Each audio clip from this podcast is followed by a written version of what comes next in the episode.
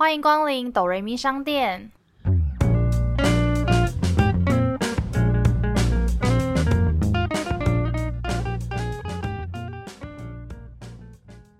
欢迎来到我们的第八集，我是板娘多莉，我是小米。在这个节目里，我们会透过一部戏剧的剧情来分享我们身边的故事。到底是人生如戏，还是戏如人生呢？今天要跟大家分享的呢，是一部没有很大众热门的戏剧。那这部是一个韩剧，叫做《青春时代》，它是二零一六年在 JTBC 播出的一部电视剧。主要故事在讲说五个女大学生，然后一起居住在一个 share house 里面。有很多就是二十岁女生的烦恼，大家其实看似都有秘密，对彼此有些怨言，这种就是很有趣的故事。其实它还有第二季，那第二季的时候是在二零一七年开播，不过因为有一些部分演员就是档期没办法嘎，所以其实第二季演员有一些更换。而且我其实两季都有看，我是觉得第二季其实没有那么好看。很多戏剧好像是不是都第一季拍的就是很好看，然后后面就会有点可能故事就是没有那么接上，还是有点牵强。对。那时候我有推荐一些给我一些女生朋友们，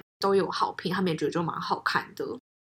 哎，其实因为我以前在读书的时候，还蛮向往，就是可以跟大学的朋友们一起住在这样子的一个大空间里面。只是那时候刚好就是都只跟一个朋友一起住，所以就是比较像是两人的空间。嗯嗯嗯。那你大学的时候有跟就是其他女生朋友一起住过吗？没有哎，其实我大学虽然也是就是住外面，不过都自己一个人住。其实老实说，我就是比较喜欢一个人住，其实我不太敢跟人家合租。因为我觉得不知道大家生活习惯怎么样。如果说遇到刚好生活习惯不好，或者是有时候你可能回家会想要一个人安静的空间，有可能下班或下课很累啊，你就想一个人然后安静。然后可是你有一个人一起在那个空间，你就觉得不讲话好像不行，或者是怕会互相打扰，我就觉得很麻烦。因为像现在我是住家里，然后我就常常也觉得很不方便。例如说我爸妈一定都比较早睡，然后你就不能太吵，然后或者是他们比较早睡，他们就希望你可以。早点洗澡，因为他们就觉得你可能洗澡吹头发难免会吵到他们。对我来说，像我就喜欢睡觉前再洗澡，洗完澡吹完头发，然后就可以舒服的入睡。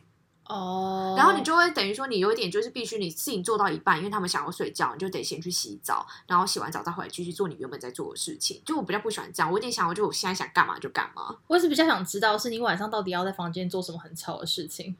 没有啊，有时候，你看，例如说你看剧，你就必须小声，或者是我觉得，例如说像洗澡，洗澡是从小到大我们家一个很大的课题。我爸妈都觉得我很晚洗澡，可我就是很喜欢，就是我睡前在洗澡，就是我都忙完了，然后要睡觉前我再来洗澡。那你跟我就是非常大不一样，因为我就是一个回到家第一件事情就要马上洗澡的人。哦，不然我会觉得我好像现在就是才穿的外面衣服，就会觉得我好像随时都要出门那种感觉，就是没有真的回到家，然后很放松那样子。懂，因为我喜欢就是全部弄完，然后再洗澡，然后就舒舒服服的入睡。因为我其实是去年底之前也住家里嘛，然后后来又搬出来外面住，然后我现在住的房子也有点像是 share house 这样子。那其实我觉得在台湾 share house 有分成两种，就是第一种是那种公寓型，一整大楼整栋有重新就是改装过，然后看起来就是虽然外面可能看起来不是漂漂亮亮，但是里面就是看起来都是完整很新的那样。我去过一间，不要打广告，就是就差楼，然后在万华有一整栋。他那时候开幕的时候，那你可以跟我讲吗？我真的不知道这地方哎，大家你再自己把它逼掉，你后置逼掉。九楼哦，它就叫酒楼，对，它叫酒楼，那是那个喝酒的酒，不是是它是中国字的那个一二三四五那个的酒，对。然后它其实它就叫 Nine Floor，那他们一楼就是一个吧台区，喝点小酒，然后它的顶楼是一个像是慵懒的沙发区，可以看那种就是投影幕的电影。那它在那个它的每一层楼的外面的阳台有一个很大的空间，就是可以大家有一些椅子啊，然后什么大家就会坐在那边哦泡茶、聊天、喝酒，这样就是一个很大的一个交易空间，在他们这一整大楼的里面，任何角落都可以聚会。那这样是不是就有点像是，例如说以前大学会有一些宿舍，然后也会有这种交易厅，然后可以就是大家坐在那边聊天或吃东西干嘛，然后平时的时候可能大家就会回自己的房间。对，有点类似那样子。可是他的房间是那种，就是都有卫浴的，然后对，然后有一人房，有双人房。就是我觉得他的收费其实不便宜，就是一个人，我不知道大家对于就是可能租房子，每个人都会一个底价。但是因为如果你刚出社会的人，我就非常不建议你住他们的家那，因为他们就是要可能一万五、一万六。可是因为他其实他很适合独立工作者，就是在家里工作。一万六很贵。就是他，因为他的房间跟装潢都很漂亮。如果你是在家里工作的人，一定会希望你在家里是一个很棒的环境。然后你出了房门之后，你又可以跟不同的人交流。我觉得这对于就是在家工作的就是人来说是一个很棒的地方。但如果你是上班族，你每天就朝九晚五的回家，或是你要甚至加班，对你来说，你根本不会享受到在这栋房子里面给你的一些公共空间的给予你的一些。嗯，对。后来还是选择住就是家庭式，就是一般大家可以常见，可能一个小的 family，然后住的那种有两房啊、三房，就是什么几房几厅这样子。对，其实我不做饭，但是我希望就是有一个小小的厨房，可以让我就是放一些东西什么的。因为你不做饭，但你需要一个小小的厨房，让室友做饭给你吃。哎，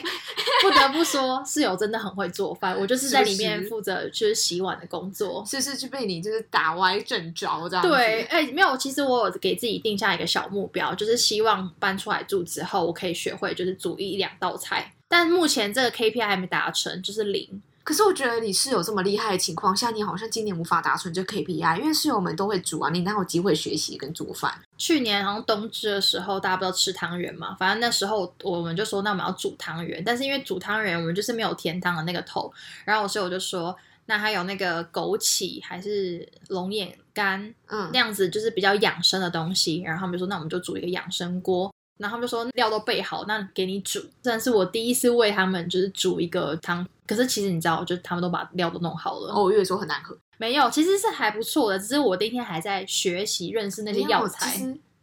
要鼓励你吗？因为其实煮汤圆，你要拿捏到它的那个皮的刚好的 Q 度，不能太烂，又不能太硬，这也是需要一些技巧的。然后如果说煮完之后是我们的 feedback 是还 OK，就觉得嗯，你算应该是有资质。可是因为他们有在旁边那样看呐，所以我就觉得，其实我其实真的没有出太大的力，我就是把东西。你该不会就是把东西放进锅子里，然后室友就说好关火，好关火是这样。我觉得差不多哎，把它放进去之后，然后哎，好像时间差不多，他们觉得嗯 OK 咯，然后就把它捞起来，就这样。就是我觉得，我觉得我我能为大家做就是那种洗碗。好好，我虽然我们现在的家是没有那样子客厅有电视，但是有一个很小小的一个，是一个就餐桌椅子，大家可以一起聚会。对，我觉得是可以一个坐下来吃东西的地方，对我来说就还算满足。其实我也不看电视的人，所以对我来说有没有电视都无所谓。但是我们其实有一面墙，你来跟我们讲就可以投影，这样就其实我们也蛮常在公共区域那个地方看一些影片，我就觉得蛮温馨，因为地板是那种木头地板，不太喜欢瓷砖的地板，就是有一种冰冰冷冷的感觉。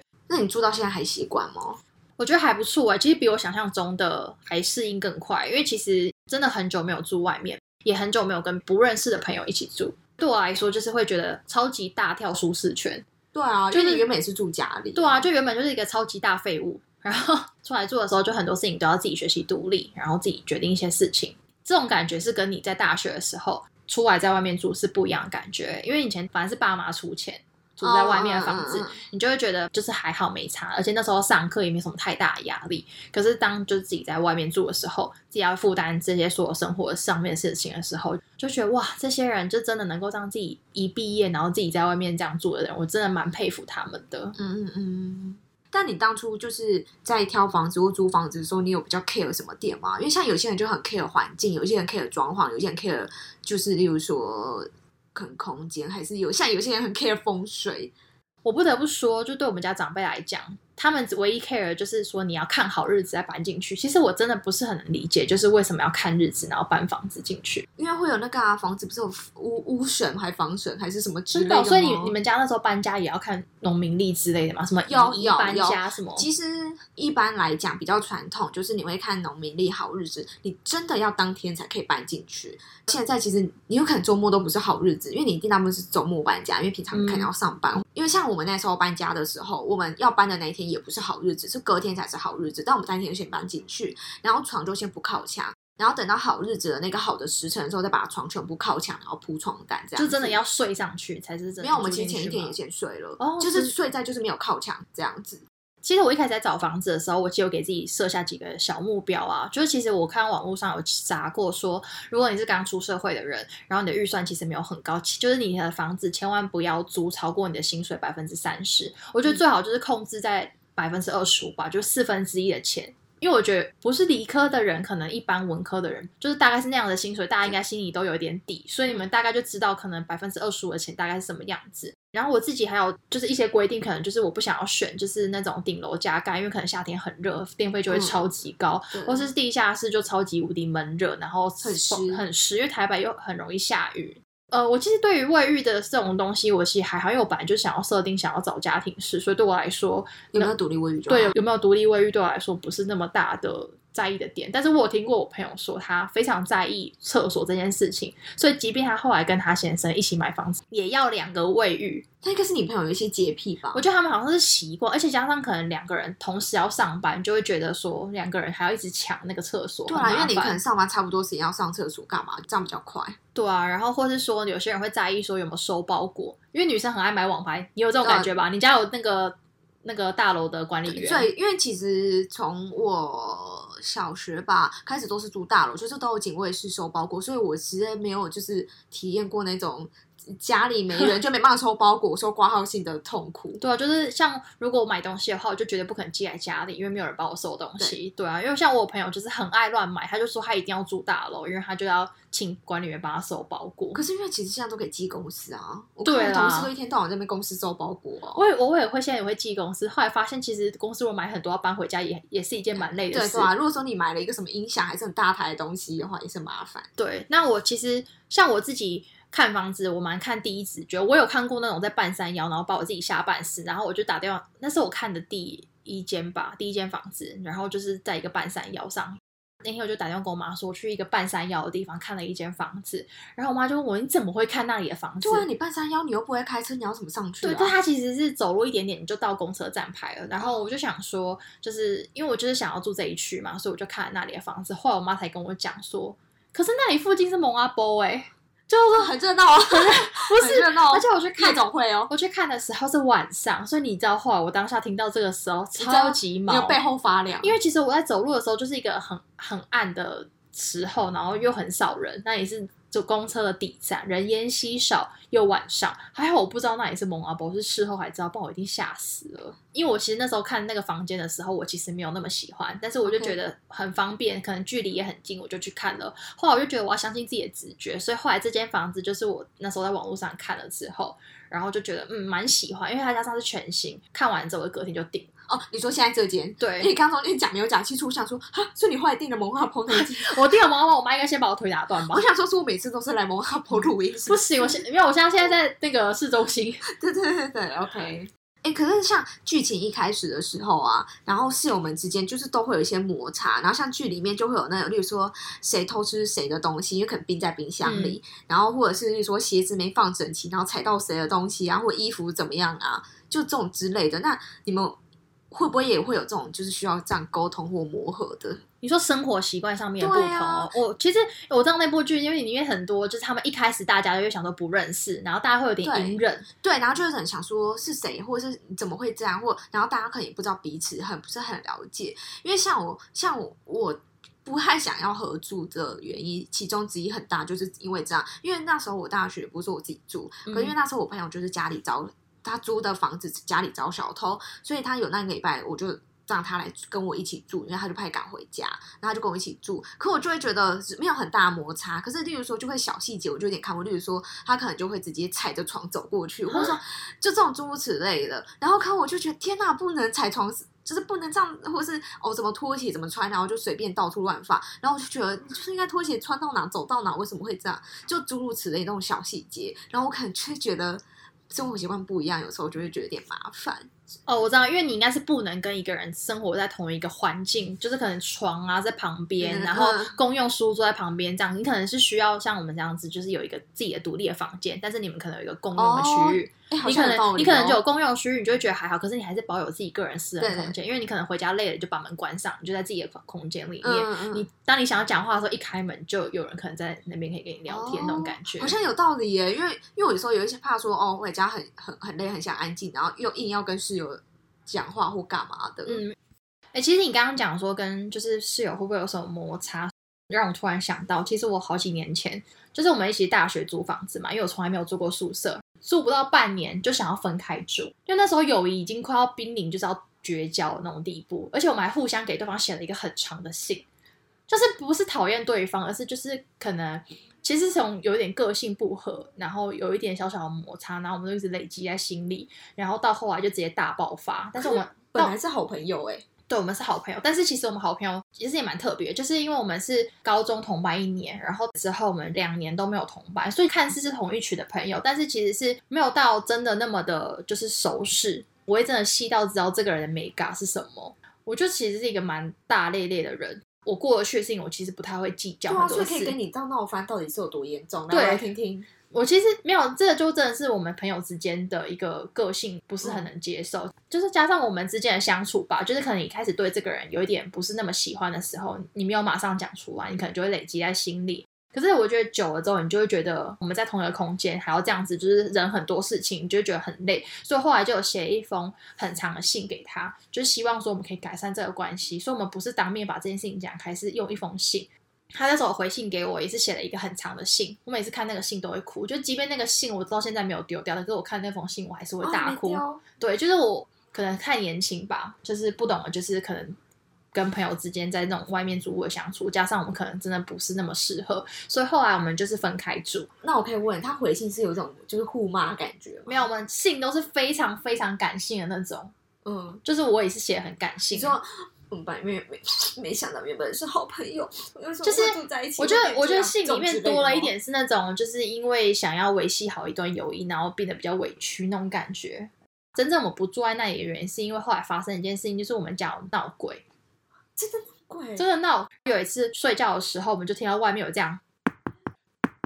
就是有一个频率在。正常人敲门绝对不可能有一个频率，就是这样，扣扣扣扣扣这样。我就觉得发毛，然后我就想说，奇怪，到底谁在敲门？方问你那时候是住乔查利还是金叉木？呃，我自己已经逼了中间的字了。呃，这样不是那一区，是那个公车总站那一条路。哦，有火锅店的那一条，哦哦哦哦，那这样就知道那一条路。好，就是前提概要一下，我们那里住的家就是一般的旧公寓，然后进去楼上之后打开大门，会有里面会有大概五个门，它就是拆成不同的隔间的小房间，所以有就是双人房，有单人房这样。那我们住的就是双人房，所以其实对我来说，如果可以敲我家房门，一定是住在这个大间的邻居敲的门嘛。然后我就想说，到底邻居谁晚上半夜不睡觉，那边给我敲门，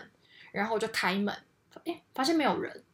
我那时候心里就觉得有一点毛了，然后我就躺下，发现哎不对，声音不是从门传来的，是从床头另外一边 墙壁传来，也是这样敲敲敲，还是隔壁在敲你的墙壁？不是，后来就讲，我就觉得有可能是隔壁在敲，然后我那天隔天就很好奇，我就去问了，就是隔壁的同事、隔壁的邻居说。哎，你昨天晚上半夜是在睡觉吗？还是什么？他就说对啊。我说那你半夜三点的时候有起来吗？他说没有。然后我就问他说，哎，那因为我们昨天有听到那种敲东西的声音，我想说是不是你们在做什么，还是怎么样？他就说没有，就是我的床头柜另外一头是他们电视墙，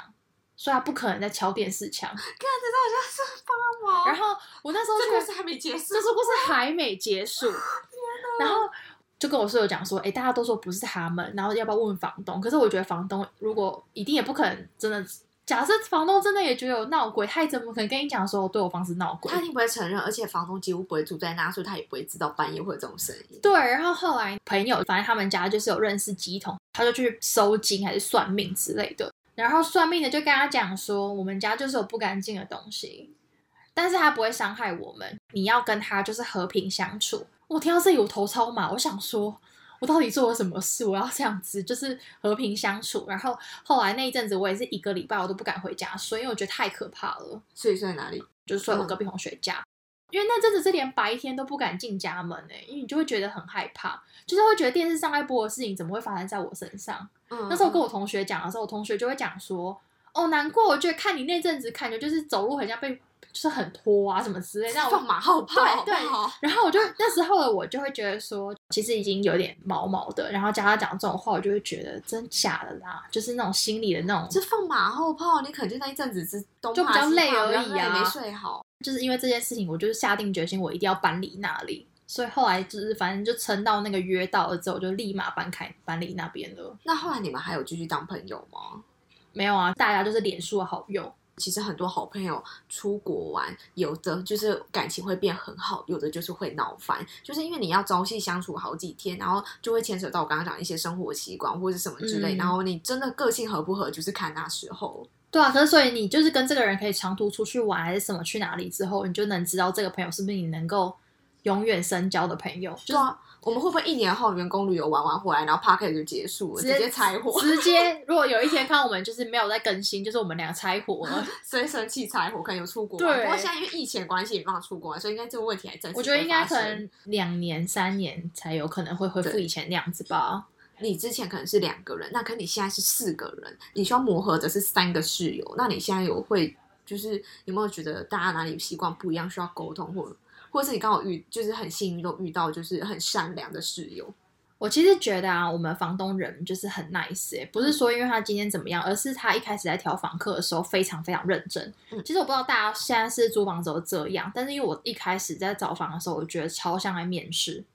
怎么说？就是你要先跟他自我介绍，你的兴趣爱好、工作是什么，他会告诉你能不能来看房子。哎，不，还不是你想看就能看这样。等等等，后来发现哦，我可以来看了，然后我就来，他就叫我携带我的名片。后来我就问他，现在租房子都要搞这么复杂吗？他就说没有，因为他想要就是比较了解房客，因为大家都是不熟悉的人，而且他应该想过滤说会令人忧虑的，例如说职业或背景吧。对，而且他跟我说，他还把我的 Instagram 还是 Facebook 都看过一遍哎。就知道你这个人个性，或者是你大概的交友圈啊、生活方式。对，然后我就觉得，那如果今天 Facebook 是锁着的人，跟 Instagram 锁着的人，不就他就完全看不到这个人的信息他可能会想跟你要啊，哦，或者他可能就是真的只能从你们之间的谈吐，对啊，能够来看见，他就跟你要啊，对账号。然后那时候我朋友就跟我讲一句话，他就跟我说，所以人真的是要时刻的经营着自己。真的，因为你不知道什么时候有这种机会，或是什么样的人要来认识你，所以你要时刻把自己维持在一个很好的状态。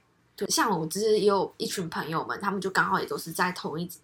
个公司上班，然后他们也是就是住家庭式，然后我就看他们觉得很长很热闹，就是说有时候就会人下厨啊，然后像我一个有一个朋友还买了一台咖啡机，然后就还可以在家，该不是浓缩咖啡机吧？就是真的是就像咖啡店会有一个这样弄，他要自己磨那个咖啡粉哦。好像不用，因为我还没去看过。对，然后反正就是说买咖啡机啊，或者是有人会做烘焙啊，然后就大家一起就是在，因为就住家庭是这种学号，然后大家可以就一起煮饭，然后一起吃东西。然后像他们家就也很长，就是会，例如说谁会邀请他自己的朋友来，然后大家就是在客厅会一起吃饭聊天，然后认识不同的朋友，很长就是会有那种酒局。聊天聊通宵喝酒这样子，因为我们现在好像还没有就是聊天聊通宵，但我们的确真的蛮像这样子，就是会大家各自找朋友来，然后煮饭聚会，就觉得嗯很好玩，拓展你的生活圈。你在一个公司待久了，你可能待很久，你可能认识的人就是这样子，就是会觉得说你现在还要去哪里认识新朋友？对，就我觉得这也是一个可以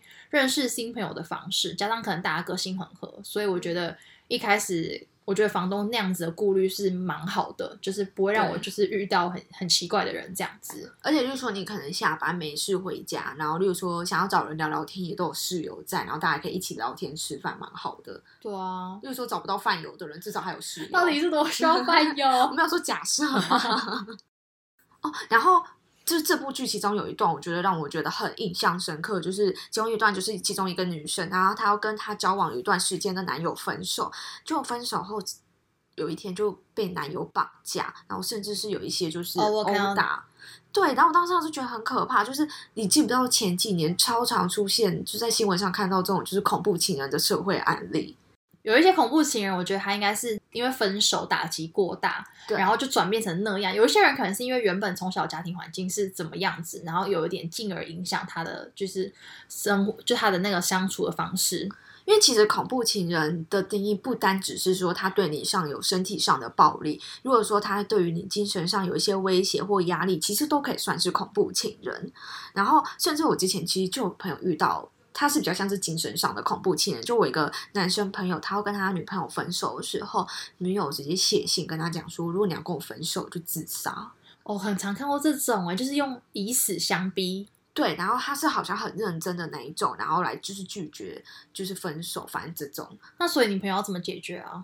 其实我那时候我觉得朋友算蛮理性，也蛮聪明。他做了一个比较好的行动，就是因为他也认，因为也交往过一段时间，所以跟对方家长吃过饭。他赶快通知对方的，就是前女友的妈妈，通知妈跟他讲说他有这方面的讯号，等于说你可能不知道他是不是真的有精神上一些忧郁，真的想自杀。那至少家里的家长也需要多多的关照跟留意，然后可能也要就小心。然后我朋友那时候是就是封锁各种讯息，他直接把 Facebook 跟 IG 关起来。就他漏了一个 email，然后跟他说一些话，是不是？对。那如果不点开 email 会怎么样吗？不会，可是那这种就是，我发现就是如果你有看到跳通知，你就会觉得心里暗忧，就是要把对啊，他干嘛就是对，然后后来应该是没什么事了。但其实这种就是恐怖情人真的很难预防哎，因为你根本不会想过，你就在每天朝夕相处的另一半，然后有一天突然变成这样子。我那时候有特别查一下，就是政府的心理健康科有建议几个就是秘诀，如果说发生了要该怎么样。第一个就是慢慢疏远，如果说你已经有。Get 到说这个人的情绪上波动比较大，或者是他平时可能你们吵架就会这样的人，那如果你真的要跟他分手，可能不要直接这么极端的直接提分手，可能是慢慢的疏远，最好是找一些借口，然后是跟对方无关，例如说你常常加班，父母生病要照顾父母，就诸如此类，然后慢慢疏远，然后慢慢的分手，给对方觉得说是因为对方的关系，然后要分手。再就是也要控制自己情绪，不要因为对方很激进，你就跟着一起激进，然后到时候真的如果说对方一时就是理性线断了，然后发生什么事，其实你也没办法控制。如果你觉得你没办法处理当下这个情况的话，其实最好的方法还是找专家解决。真的不知道对方的心理状态到底是什么样，子的？要是我遇到，应该直接先报警。对啊，因为很多社会案件是真的到生命危险。但你不觉得这种东西真的就是你想预防，有时候真的是措手不及。有几个点可以大家再特别观察。第一个就是强烈的控制欲，例如说你要报备行程，然后他对你什么事都要控制，而且是可能会常常对你用威胁，或真的会有一些暴力。对你做完这些事之后，他可能事后又会又哭又闹，然后跪着求和，一哭二闹三上吊。对他就会说。baby，对不起，我错了，我真不是故意，我当下只是一时失控。但你下一次还是会发生，就是劈腿过的男生都会再劈腿一次。呃，对，对吧？这是真的吧？这是真的。因为其实我有朋友就是遇过，她前男友平时就都会有一些暴力行为，可是不会对她，可能就是例如说摔手机、捶墙壁这种。可是你怎么知道他哪一天捶的不是墙壁，而是你？嗯，所以其实，例如说，你们在吵架或者是在平时的时候，他不开心、不愉快，就开始有这些暴力行为，你就要特别小心了。还有一种社会新闻很常出现，就是平时对你超级无敌宇宙好，对你超级贴心。他愿意把全世界都给你，什么都愿意。因为如果他今天是一个给你太多的人，他会希望回来的一样同等。可是你给人家太多，别人不一定真的能够回复你一样多的感情。对，那如果当他就是觉得说我给你了我的全宇宙，你现在跟我分手，你有没有搞错啊？他可能就真的会对你做什么事。然后我记得那时候有一个很有名的社会案件就是这样，就是男生愿意去借钱或什么之类来买东西给女生讨好女生，然后什么送女生出国之类，然后女生要分手，男生直接失控就是杀了对方。哦，那真的是不光只是他当下那个精神状况，我觉得可能跟他平常家庭教育还是什么有一点点关系耶。有可能。还有一种就是可能发展很快，然后刚开始在一起的时候，他就很想积极参与你所有生活，例如说每个聚会都要参加，见你是我的朋友，见你是我爸妈。但老实说，我觉得你在没有很确定你们两个人关系或是对方的个性跟状态背景的时候，其实这样有时候也会太。快太早暴露在危险之中，而且你不觉得，如果今天有一个人你们才刚在一起，然后他就是积极想要参与生活，你就会觉得他就是想要知道你生活圈有什么人。当你今天跟他讲说你要跟谁谁谁出去的时候，他就会觉得说你哪个朋友我不认识，我不能一起去。对啊，这就跟一开始我们讲的控制欲有点像，而且特别就是因为女生真的都会有一个母性的心态，嗯，所以其实常常男生真的做这些暴力或什么行为之后，他。又哭又闹求和的时候，你可能大部分女生的母性就会发作，就会就会觉得说同情心泛滥，对，然后就想说好啦，原谅他一次，他下次会，或者是就会觉得说我可以改变他，我觉得我可以。我觉得女生真的不要有这种，就是你可以改变一个男生，就是如果连他一开始他家人什么都没办法改变他这个人的时候，你真的不要想说你可以妄想可以改变这个人，就赶紧放他走。